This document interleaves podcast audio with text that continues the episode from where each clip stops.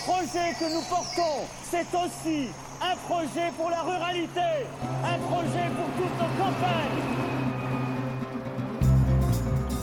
La première chose que je dénonce, c'est qu'on abandonne les territoires.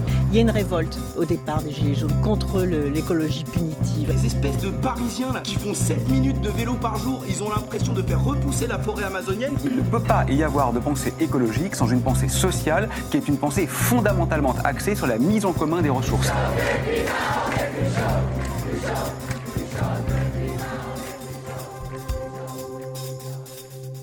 Vous ne pouvez pas continuer à exploiter au même rythme, même à croissance zéro, des ressources qui sont limitées, sans arriver à l'effondrement. La traverse, transition en terrain connu, épisode bilan. Il y a un an, on crée La Traverse. Il y a dix mois, on commençait notre tour de France des territoires ruraux pour y observer les dynamiques à l'œuvre en matière de transition écologique et sociale. Après un coup d'arrêt imprévu avec le confinement, on s'est dit qu'il était temps de se poser un petit peu et de faire le point. On a produit un bilan écrit, disponible en PDF sur notre site internet et en description de ce podcast. Dans cet épisode, on va vous partager l'essentiel de ce bilan et ensuite vous expliquer où on va, fort et forte, de ces enseignements. La plupart des territoires que nous avons traversés sont ruraux, car à l'origine de ce tour, il y a une hypothèse celle que pour penser la résilience, il est indispensable de s'intéresser de très près aux campagnes. La résilience, on la définit ici comme la capacité d'un territoire à absorber les chocs et à se réorganiser dans un environnement changeant, de manière à maintenir toujours ses fonctions principales. On voulait s'éloigner des grandes villes et des métropoles qui, malgré leurs défauts et leurs vulnérabilités, concentrent déjà beaucoup d'attention et de moyens. On identifiait plusieurs caractéristiques propres à la ruralité qui nous semblaient intéressantes dans une perspective de résilience la proximité des instances de décision qui rend plus facile l'expérimentation et l'implication citoyenne, les liens sociaux, moins anonymes, favorables à la convivialité, l'accès constant à la nature, entre guillemets, l'importance du secteur agricole qui facilite peut-être une approche sensible des enjeux écologiques, et enfin les espaces disponibles, notamment pour la production alimentaire. On a choisi ces territoires au fil de l'eau, par bouche à oreille, mais toujours avec l'idée qu'on ne voulait pas aller voir uniquement des territoires déjà médiatisés sur ce sujet. À chaque fois, on se rendait sur place en train, puis en autostop, ou en TER quand c'était possible. On a toujours été accueillis chaleureusement et on a dormi dans plein d'endroits différents. Dans un mobile home, dans un internat, dans une maison en travaux, dans un éco-village, dans un gîte communal et même en tente. Sur chaque territoire, on est resté en moyenne une semaine et nous sommes allés à la rencontre des initiatives de la transition on a voulu donner la parole aux élus, aux acteurs impliqués localement et aux habitants et habitantes. Ce qu'on voulait surtout, plus qu'une compréhension froide des enjeux, c'était d'établir un portrait sensible de chaque territoire, façonné par les témoignages des personnes qui y vivent. En stock, on a maintenant un peu plus d'une centaine d'heures de témoignages qui fondent les enseignements de notre bilan.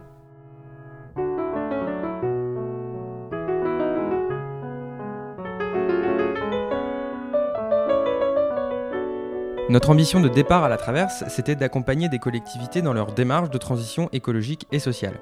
La question initiale de ce tour, c'était comment localement enclencher la transition, par quels moyens, quelles actions? Ça nous a permis de constater que partout, il y a des initiatives de transition qui contribuent au renforcement de la résilience.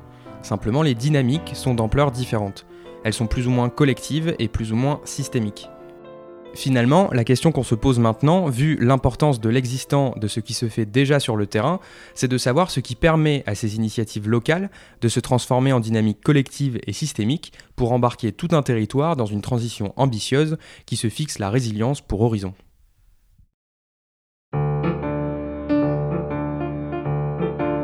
Pour commencer, il nous a paru important de définir ce qu'est le rural. Si des définitions chiffrées existent, basées sur la densité de population par exemple, il nous a semblé plus intéressant de nous fier aux récits que nous faisaient les habitants et habitantes pour déterminer que tel territoire sur lequel nous étions était bien rural. Dans la plupart des cas, la densité de population, qui était régulièrement inférieure à 30 habitants au kilomètre carré, et les paysages agricoles suffisaient à dire que nous étions en milieu rural. Dans d'autres territoires, la situation était moins claire, notamment dans ceux qui subissent un phénomène de périurbanisation, comme dans le Sungo par exemple. Sachant qu'ici, c'est un peu, entre guillemets, un faux milieu rural, hein, parce qu'en fait, la majorité des gens qui habitent ici, sont des urbains. Éric Osilio, directeur de la Maison de la Nature du Sungo. C'est-à-dire des gens qui euh, habitent à la campagne, qui travaillent en ville et qui au niveau de la mentalité, sont des, vrais urbains euh, qui ont les besoins des urbains. Ils ont besoin d'activités culturelles pour les enfants. Ils ont besoin d'avoir des commerces de proximité. Euh, ils ont besoin d'avoir de la culture, du cinéma, etc. Et tout ça, euh, ils n'ont pas forcément ici, donc on va, on va le trouver en ville. Mais les vrais ruraux, les vrais gens de, qui utilisent le territoire pour vivre, il y en a très très peu finalement dans le Song. Parmi les territoires traversés, nous avons distingué trois grands types. On ne prétend pas caractériser l'ensemble des territoires ruraux avec cette typologie, mais simplement décrire ceux que nous avons traversés. Le premier type, que nous avons appelé les campagnes attractives, désigne des territoires ruraux très peu denses et qui bénéficient de l'arrivée de nouvelles populations, parfois grâce à des politiques d'accueil volontaristes. C'était le cas dans le Bois Chaud Sud, dans l'Indre, dans le centre-ouest Bretagne et à l'Agrolé du Gers. Les personnes qui viennent s'y installer ont souvent des projets de création d'activités, notamment agricoles et artisanales, et sont attirées par la qualité de vie à la campagne. La deuxième configuration concerne les territoires ruraux qui sont ou deviennent des territoires périurbains. Ces territoires, comme Pucé en Essonne, le Sungo ou Coaras dans l'arrière-pays niçois, gagnent aussi des habitants, mais il s'agit plutôt de personnes qui cherchent un cadre plus agréable tout en travaillant dans une métropole voisine, avec parfois des temps de trajet très longs.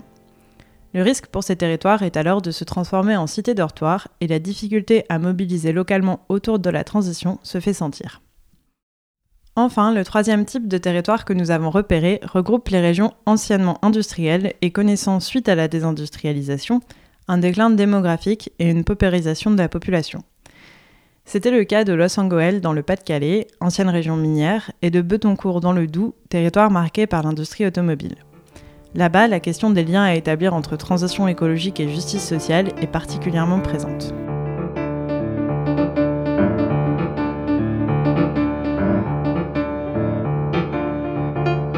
Chacun de ces territoires présente des problématiques différentes, mais on a tout de même repéré des enjeux communs.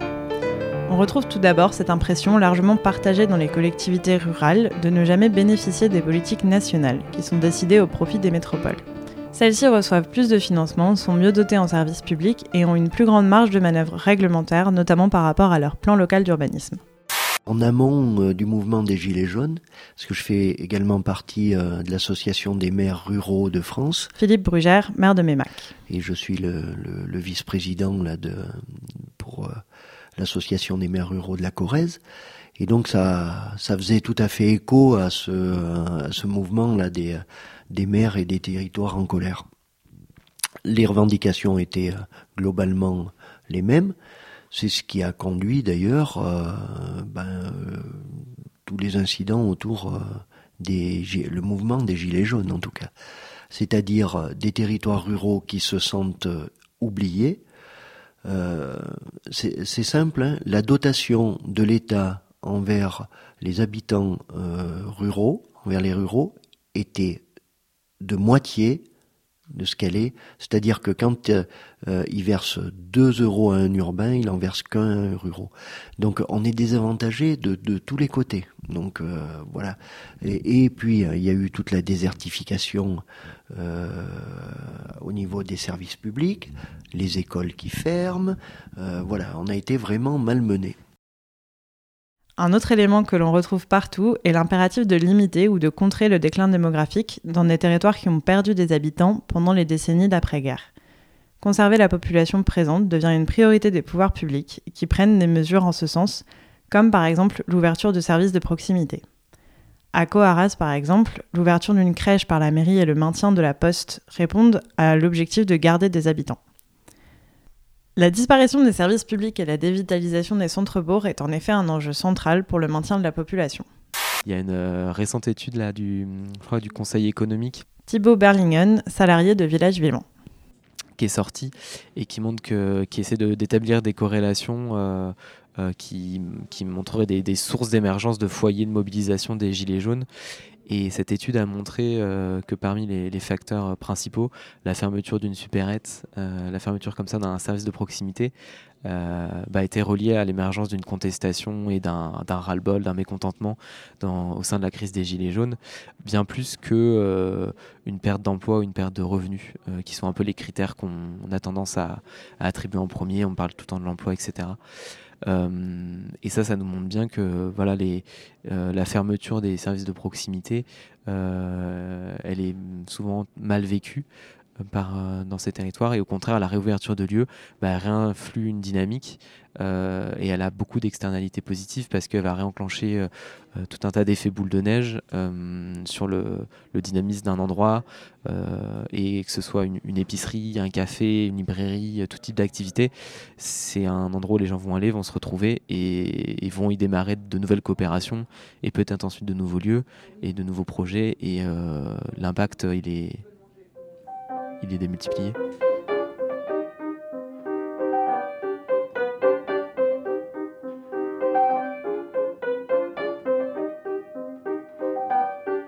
L'étirement généralisé des distances entre le domicile, le travail, les services et les loisirs est le dernier élément structurant que nous avons repéré qui rend les habitants très dépendantes de la voiture. Dans chaque territoire, nous nous sommes aussi posé la question de la prise en compte des enjeux énergétiques et climatiques, vu que notre ambition est de travailler sur l'adaptation de ces territoires à ces enjeux. Nous avons constaté que le changement climatique était appréhendé de manière particulièrement sensible, tout simplement parce qu'il a des effets très concrets sur l'environnement quotidien et sur l'agriculture. S'il peut pas assez, on a de la sécheresse et on a des problèmes pour l'alimentation de nos bovins. Philippe Routet, conseiller municipal de Neuvy-Saint-Sépulcre et éleveur en fin de carrière. Et c'est pour ça qu'il faudra peut-être baisser le chargement dans les années à venir parce qu'on a deux sécheresses de suite. Moi, j'ai jamais vu. Euh, des sécheresses, on en a toujours eu, hein. quelques, mais on en avait une tous les 10-15 ans. Mais là, deux de suite, c'est jamais vu. Et cette année, on a failli manquer d'eau à la commune. Euh, on n'a jamais vu ça. Le jour où les gens vont ouvrir le robinet et qu'il n'y aura plus d'eau, euh, ça va être compliqué. Hein. Et il n'est pas dit que l'année prochaine, on n'ait pas une autre sécheresse. On ne sait plus maintenant. Ben oui, cet été, on a acheté de l'eau, énormément d'eau au bassin de la Quarde, le bassin voisin, euh, qui nous a fourni de l'eau mais qui nous a dit pendant un moment euh, rationner parce que nous, peut-être qu'on va pas tenir non plus. Alors on a, on a passé dans la presse, on a mis des affiches un peu partout pour que les gens. Euh, de toute manière, il y avait un arrêté qui, interdisait de laver les voitures, de remplir les piscines. Enfin, c'était juste pour la consommation humaine, mais même pour la consommation humaine, on est passé près de la, rupture. On est, descendu un dimanche soir. Euh, ça s'est joué à peu de choses. Le, le lendemain, le puits était remonté. On ne sait pas trop pourquoi. Mais un dimanche soir à 10h, toutes les alarmes étaient en route. On a eu peur d'une rupture. Les enjeux liés à l'imminence du pic pétrolier sont moins pris en compte, mais l'impératif de sobriété énergétique se retrouve dans une grande partie des territoires que nous avons traversés. En résumé, nous avons surtout réalisé à quel point une transition écologique qui se fixe comme objectif la résilience et qui donc donne une place centrale aux territoires ruraux doit prendre en compte les enjeux spécifiques de ces territoires. Il ne s'agit pas de plaquer des recettes de politique publique en faveur de la transition, mais plutôt de voir comment répondre aux enjeux prégnants d'une façon qui contribue à une transition ambitieuse.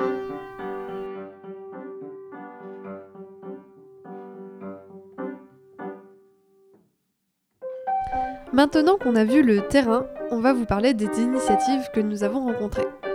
On l'a dit, la première chose qui nous a marqué, c'est qu'il y a vraiment des initiatives de transition partout. Elles ne sont pas toutes de la même envergure parce qu'il y a des endroits où il y en a plus ou bien où c'est plus dynamique, mais globalement on retrouve des personnes qui s'engagent dans des projets de transition dans tous les types de territoires. On trouve que c'est plutôt une bonne nouvelle parce que ça signifie que les graines de résilience sont partout. Ce qu'on trouve important à relever également, c'est que ces initiatives ne se revendiquent pas forcément sous la bannière de la transition ou de la résilience, même si elles y contribuent de fait. En fait, ce qui caractérise le plus ces initiatives quand on les prend toutes ensemble, c'est qu'elles représentent déjà aujourd'hui des alternatives au système classique de consommation, de production, d'information ou même d'éducation. Et donc, elles ne se réfèrent pas forcément à un idéal vers lequel tendre, ce qu'on pourrait reprocher au caractère prospectif de la transition, mais elles apportent dès aujourd'hui des propositions, des pistes d'action en alternative au système actuel qu'elles considèrent comme défaillant. Et ça, c'est intéressant du point de vue de la collapsologie, Parce que ça montre que pour certains et certaines, l'effondrement est déjà bien présent, là, aujourd'hui, et qu'il ne s'agit pas de se projeter sur les effets potentiels du réchauffement climatique, puisqu'ils sont déjà présents. Il ne s'agit pas non plus de s'émanciper des circuits mondialisés pour se protéger contre les effets potentiels d'une hausse du prix de l'énergie, puisque la dévitalisation des centres-bourgs est déjà une conséquence dramatique de cette mondialisation. Donc globalement, cette volonté, elle se traduit dans les entretiens par une quête de sens à l'action qui est menée. Ça se retrouve notamment beaucoup dans le discours du maire de l'Agrolet du Gers, car pour lui, ce sens passe au travers du bien-être de ses habitants et de ses habitantes, ce qui l'a conduit à faire passer la cantine scolaire en autoproduction pour les fruits et les légumes. Je peux vous dire que l'employé communal qui produit les légumes est beaucoup plus valorisé que moi. Nicolas Mélier, maire de l'Agrolet du Gers. Quand il porte son panier de légumes aux enfants à l'école, euh, il retrouve du sens dans, dans- dans ce qu'il fait. Quoi. Il est, je trouve qu'il est valorisé, c'est beaucoup plus intéressant pour lui que ramasser les feuilles. Quoi. Même s'il faut qu'il en ramasse quelques-unes quand même. Voilà, c'est quand même aussi de redonner du sens au, au ce qui se passe. Quoi. Bon, cependant, vous me direz que chacun donne un sens à ce qu'il fait selon ses perceptions, et donc que ça reste assez subjectif comme notion. Mais on peut quand même tirer un enseignement de ce qui semble faire sens pour beaucoup des initiatives rencontrées. Et c'est ce qu'on a pu constater, principalement au travers du lien social, de la connexion et de la convivialité qui se retrouvent dans les actions. Ça peut être un but en soi, comme pour l'espace de vie sociale de Coaraz, qui accueille des habitants quotidiennement pour des activités collectives, mais ça peut être aussi l'objet implicite des démarches, comme pour le système d'échange local du Sungo, dont l'objet est l'échange de biens et de services, sous forme de troc, mais qui a une finalité tout autre. Ce qu'il faut dire, c'est que le, le but n'est pas de- d'accaparer des biens, Gabriel Munch, coprésident du système d'échange local du Sungo. euh, des richesses, mais c'est plutôt le, le côté relationnel qui est plus important. On crée des liens dans notre association, on crée des liens avec les personnes qui viennent, et c'est plus important que ce qu'on échange. Ensuite, on retrouve comme caractéristique commune la recherche d'autonomie, à la fois au sein de l'initiative, mais aussi pour contribuer à celle du territoire. L'autonomie, pour les initiatives rencontrées, ça correspond à l'émancipation des chaînes de dépendance, et donc à tenter de retrouver une capacité d'agir, de décider, qui ne dépendent pas d'un cadre prescrit. Cette volonté, elle s'affirme par la priorité donnée à des formes d'organisation horizontale, voire autogérées mais c'est aussi par le fait d'être fortement ancré sur le territoire et donc de prêter grandement attention à l'environnement et aux personnes qui y habitent, et donc de privilégier les ressources locales. Et puis, de fait, en acquérant leur propre autonomie, les projets développent également celle du territoire qui les entoure. Ce besoin d'émancipation se retrouve chez des porteurs et porteuses de projets par l'affirmation d'une autonomie financière, qui passe souvent aussi par une forme de sobriété, comme c'est le cas à la cantine de Delémont, un espace autogéré de culture et d'artisanat. On fait des trucs réellement et, et Léo, membre de la cantine de Delémont. que ça soit social ou, ou éco-conscient et euh, l'é- de l'éducation et tout, puis on veut pas se faire récupérer par euh, des gens qui prétendent faire ça pour les autres et en fait qui le font que par intérêt quoi. Et puis euh, bah, c'est pour ça qu'on fonctionne en collectif et puis pas sous forme d'autres structures beaucoup trop basées sur l'argent associatif et collectif, il y a moins d'argent en jeu, voire pas du tout. L'argent nous permet en gros de, de, payer un loyer, donc de survivre, je sais pas comment dire, qu'on est dans un truc, euh, qu'on est par exemple euh, euh, une, secte ou que c'est négatif, quoi. C'est justement revenir à l'essentiel pour, au niveau du matériel, revenir à l'essentiel pour être capable d'être, de se complexiser au niveau social, quoi. Alors bien évidemment, on n'a pas rencontré que des personnes qui se présentaient comme des alternatives au système. On a aussi rencontré des alternatives qui sont un peu moins radicales, et certaines qui dépendent intégralement de financement institutionnel ou qui sont des institutions elles-mêmes. Mais on en a aussi d'autres qui sont en totale opposition avec le système, qui sont financièrement indépendantes et qui se présentent idéologiquement contre le modèle dominant. Donc pour résumer, ces initiatives ont toutes des façons de penser, d'agir différentes, elles sont toutes plus ou moins radicales ou consensuelles, plus ou moins engagées. Mais ce qu'on retient, c'est que par leur recherche d'autonomie et les liens qu'elles créent, elles contribuent toutes, de façon plus ou moins explicite, à la résilience locale et qu'elles sont portées par des personnes engagées, qui se sont posées des questions sur le sens qu'elles donnent à leur action, et ça, c'est important de le souligner parce que ça donne beaucoup d'espoir.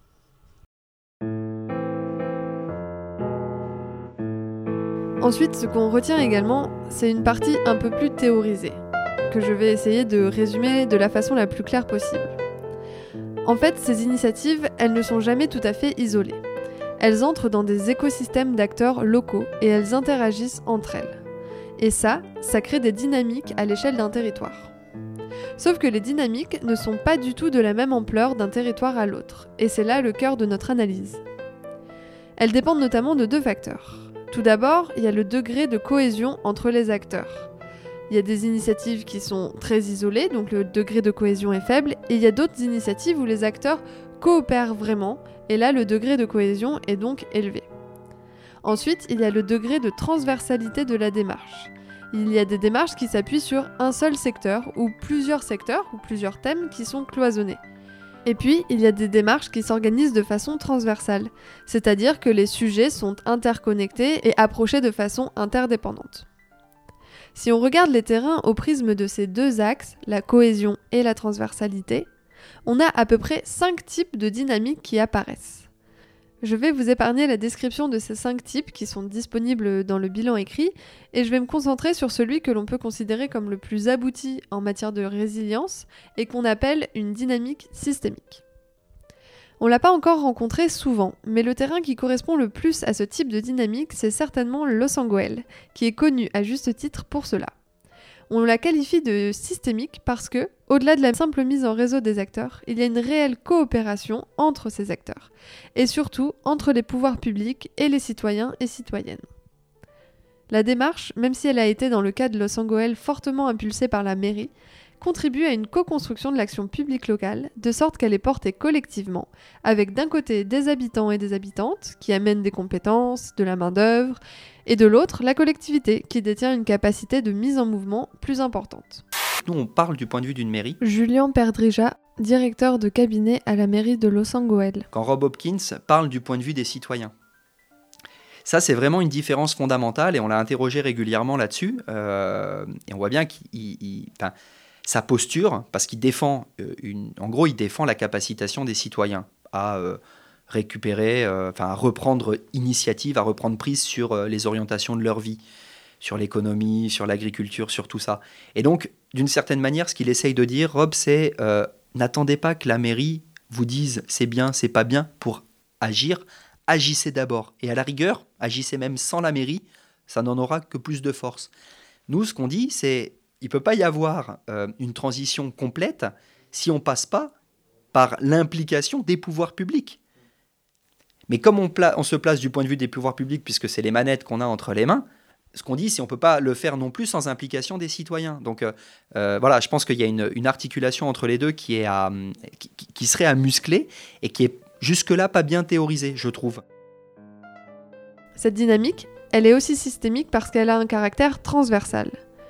Ce n'est pas que l'action publique s'intéresse à plusieurs sujets en même temps, mais c'est qu'elle réalise de vrais ponts et prend en compte la rétroaction entre les différents sujets traités. C'est donc pour cela qu'elle contribue le plus à la résilience. Le projet est partagé, coporté et capable d'agir dans tous les domaines de façon interdépendante.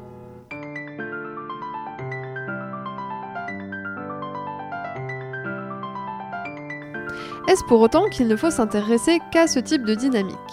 Non, car les autres dynamiques territoriales de transition ont des évolutions qui sont tout autant intéressantes pour comprendre comment on tend vers la résilience. Par exemple, on se rend compte que des dynamiques qui sont encore sectorielles, c'est-à-dire qu'elles ne s'intéressent qu'à un sujet en particulier, mais qui ont réussi à faire coopérer une grande diversité d'acteurs, eh bien ces dynamiques, elles ont déjà parcouru une grande partie du chemin, puisque le fait d'inclure une diversité d'acteurs, ça fait tendre automatiquement vers plus de transversalité.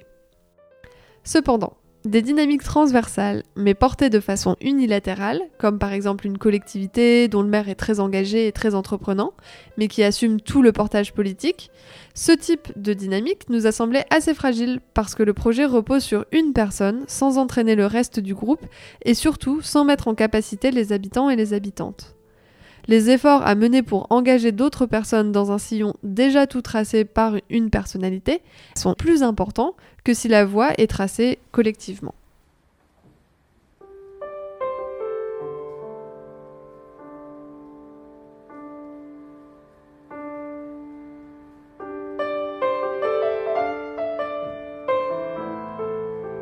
Partant de là, et puisqu'à la traverse on cherche à proposer un soutien aux dynamiques de transition, on recherche une méthode.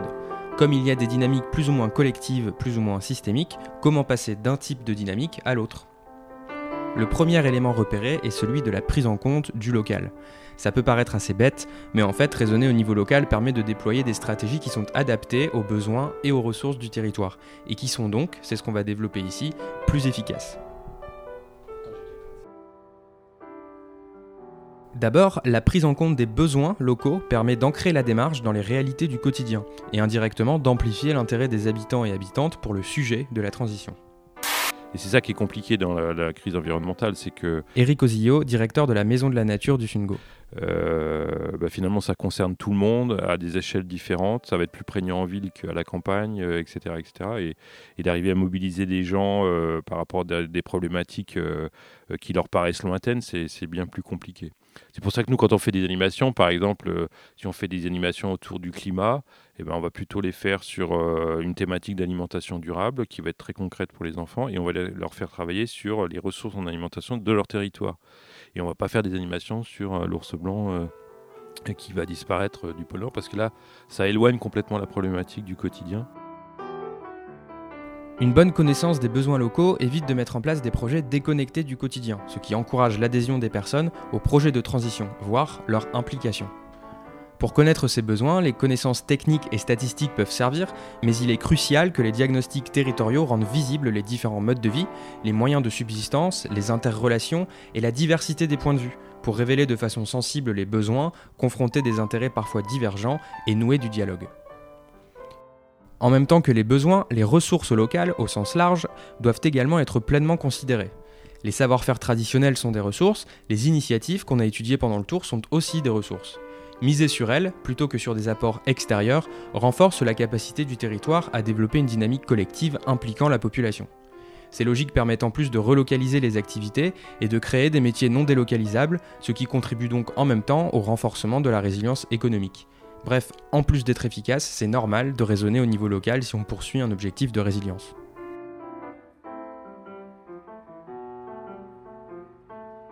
Le deuxième élément indispensable pour passer à une dynamique collective et systémique, c'est l'implication d'un maximum de parties prenantes. L'implication passe par trois choses, trois mécanismes, la mise en récit, l'utilisation de portes d'entrée et l'action. Ça semble assez creux dit comme ça, mais on va préciser. La mise en récit, c'est la narration qui permet de donner une cohérence aux évolutions du territoire en les inscrivant dans une trajectoire historique. Elle crée un sentiment d'appartenance et enclenche un élan collectif. Par exemple, à Los Angeles, la municipalité a entamé dans les années 90 une démarche visant à passer du noir au vert.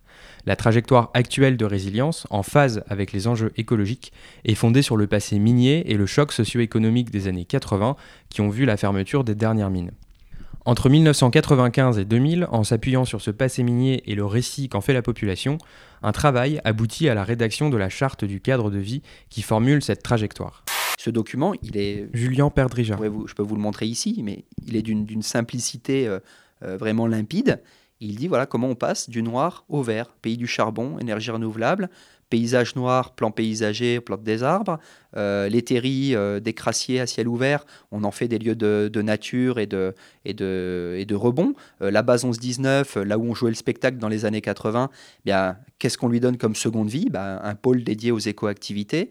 on est issu du paternalisme, on va développer tout ce qui est implication citoyenne, participation des habitants etc., etc. Voilà. Et cette charte du cadre de vie, c'est encore euh, le socle sur lequel aujourd'hui on appuie le développement de la ville de Los Angeles. En 2012, le travail mené par la mairie et les acteurs locaux a permis d'inscrire les deux terris jumeaux de la base 11-19 au patrimoine mondial de l'UNESCO, avec l'ensemble du bassin minier du Nord-Pas-de-Calais, achevant de faire du passé minier une marque forte de la fierté locale inscrite dans la trajectoire prise par le territoire. Une deuxième manière d'impliquer, c'est d'utiliser des portes d'entrée. Concrètement, ça veut dire accepter de n'aborder qu'un sujet, une seule problématique, pour ensuite élargir. C'est en investissant des thématiques spécifiques, puis en tirant le fil vers d'autres, que certains territoires parviennent à mobiliser. À Pucé, le thème de la biodiversité investi par la commune a initié une dynamique prometteuse. On a eu un super coup de booster, donc on a vraiment eu une grande chance. Sophie Dumont, cofondatrice d'Agitons le local. Il y a eu euh, un dépôt de demande de, subvention auprès de l'Agence française pour la biodiversité pour réaliser l'atlas de la biodiversité communale, euh, donc sur Pucet. Cette subvention nous permet de travailler sur deux ans.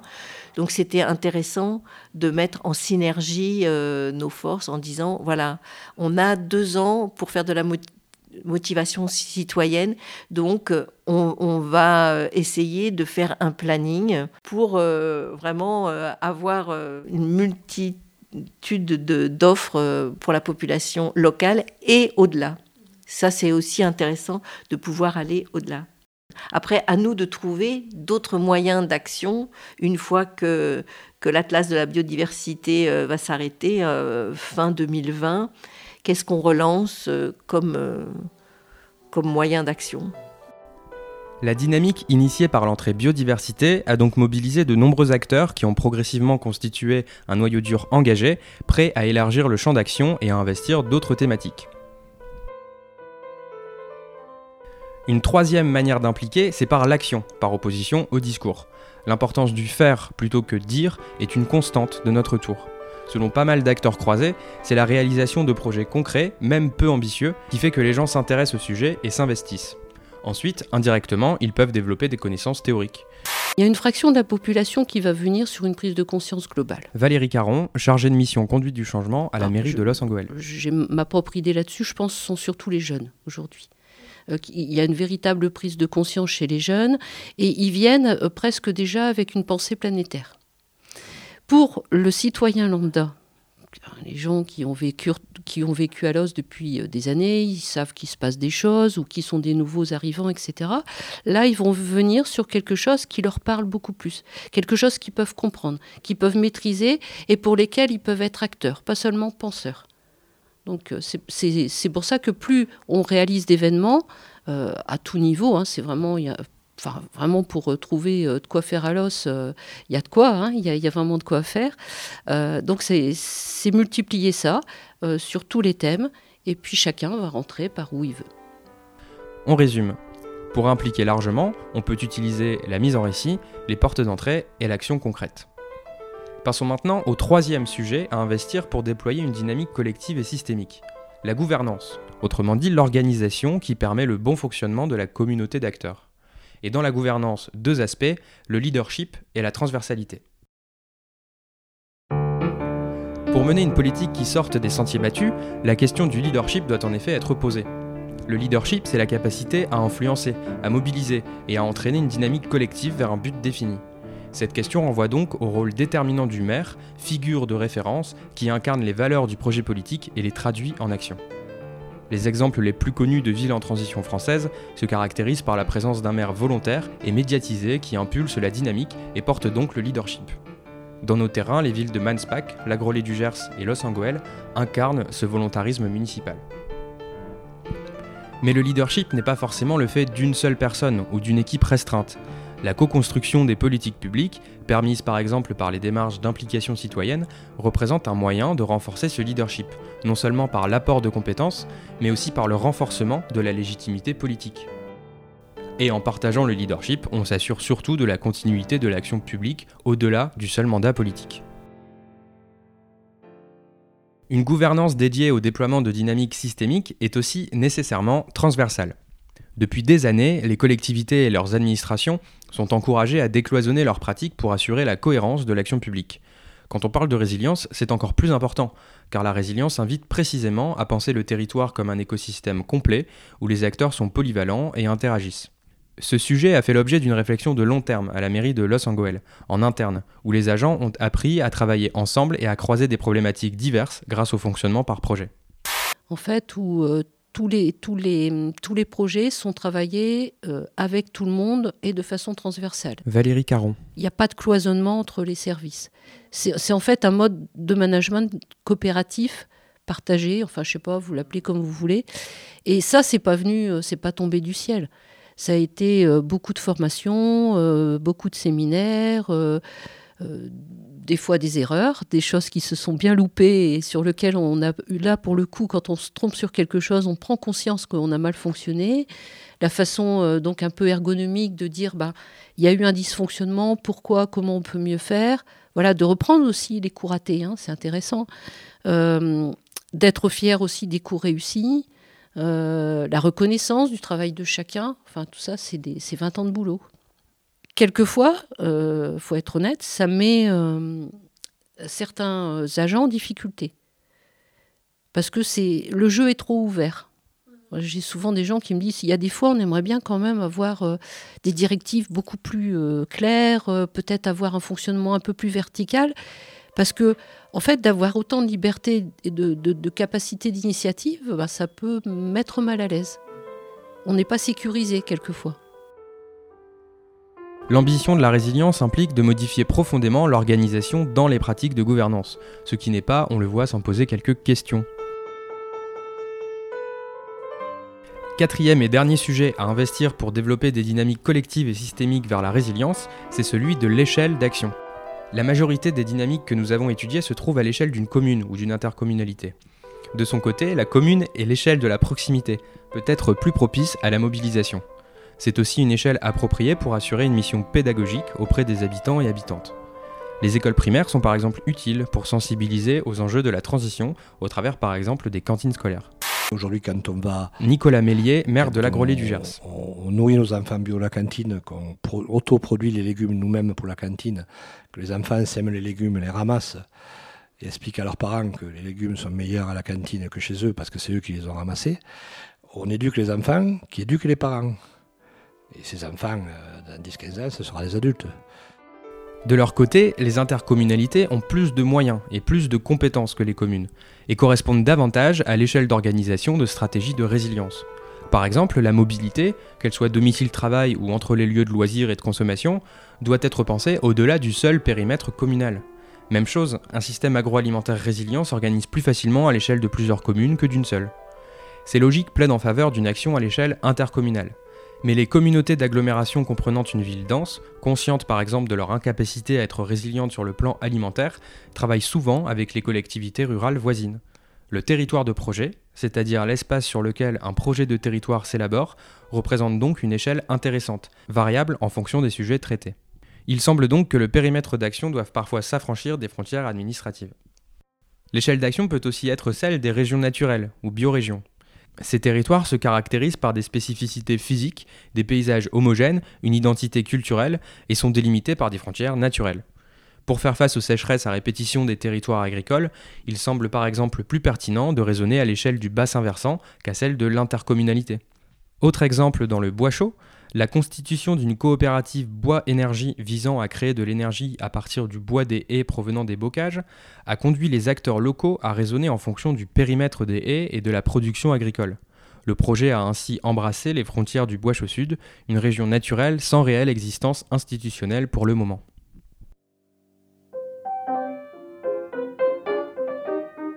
Voilà donc les quatre invariants qui, selon nos observations, dessinent les contours d'une méthodologie dédiée à l'enclenchement d'une dynamique systémique. Prendre en compte les besoins et les ressources locales, impliquer largement par la mise en récit l'utilisation de portes d'entrée et l'action, organiser une gouvernance transversale au leadership partagé et choisir une échelle d'action adaptée aux enjeux de résilience potentiellement émancipés des frontières administratives classiques. Notre tour nous a donc appris pas mal de choses qu'on a tenté ici de vous présenter. Mais la fin de notre tour et la crise sanitaire du coronavirus ont également été riches en conséquences. Le confinement a marqué la fin prématurée de nos terrains et nous a obligés à enclencher plus tôt que prévu la deuxième phase de notre activité, à savoir le travail plus direct avec les territoires. La crise a fait également émerger de nombreuses incertitudes, notamment sur les moyens à disposition des collectivités dans un contexte de crise économique post-Covid. Si l'on peut espérer une prise de conscience accrue de l'importance de la résilience dans les politiques publiques locales, il sera sans doute difficile de financer des projets de transition si l'on assiste à une baisse des fonds à disposition des municipalités. L'épidémie a également confirmé la nécessité de rendre nos territoires plus résilients. Nous avons vu, dans l'agriculture par exemple, la plus grande vulnérabilité du système classique, à savoir l'agriculture industrielle qui a besoin de main-d'œuvre étrangère, souvent mal payée pour fonctionner et être rentable, qui s'est retrouvée en difficulté avec la fermeture des frontières. Dans le même temps, l'agriculture de proximité, qui fonctionne avec des AMAP ou en vente directe, a pu continuer de fonctionner et à répondre à une hausse considérable de la demande. C'est un exemple précis et il y en a plein d'autres. Mais il semblerait que la résilience se retrouve au centre des préoccupations. Cependant, c'est une notion assez complexe qu'il peut facilement être récupéré. Il nous faudra bâtir une stratégie où nous retrouverons le temps long, la possibilité de planifier la sobriété carbone, la prévention, la résilience, qui seuls peuvent permettre de faire face aux crises à venir. Ces quelques évidences s'imposent aujourd'hui à nous. Nous sommes convaincus que la résilience, la vraie, s'organise dans les territoires en coopération avec les multitudes d'acteurs et d'initiatives qui bougent depuis des années pour construire le fameux monde d'après.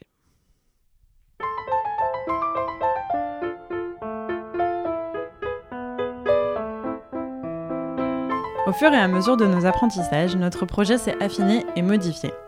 Les enseignements que nous tirons de notre tour et que nous venons de vous présenter fondent la méthodologie par laquelle nous souhaitons maintenant appuyer les dynamiques locales de transition.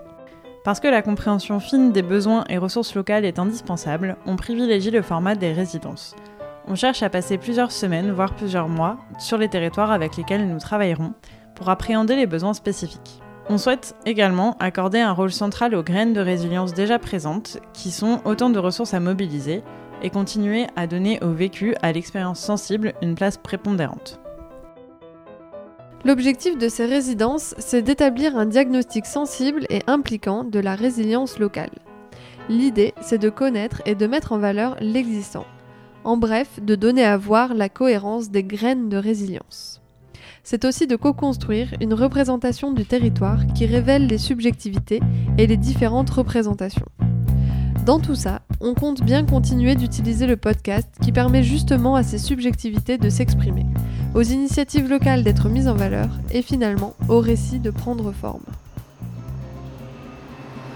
C'est la fin de cet épisode bilan et on en profite pour remercier toutes celles et ceux qui nous soutiennent dans cette aventure, les amis membres de la Traverse, les Localos, l'Unadel, la Fabrique des Transitions, Transrural Initiative et tous les autres.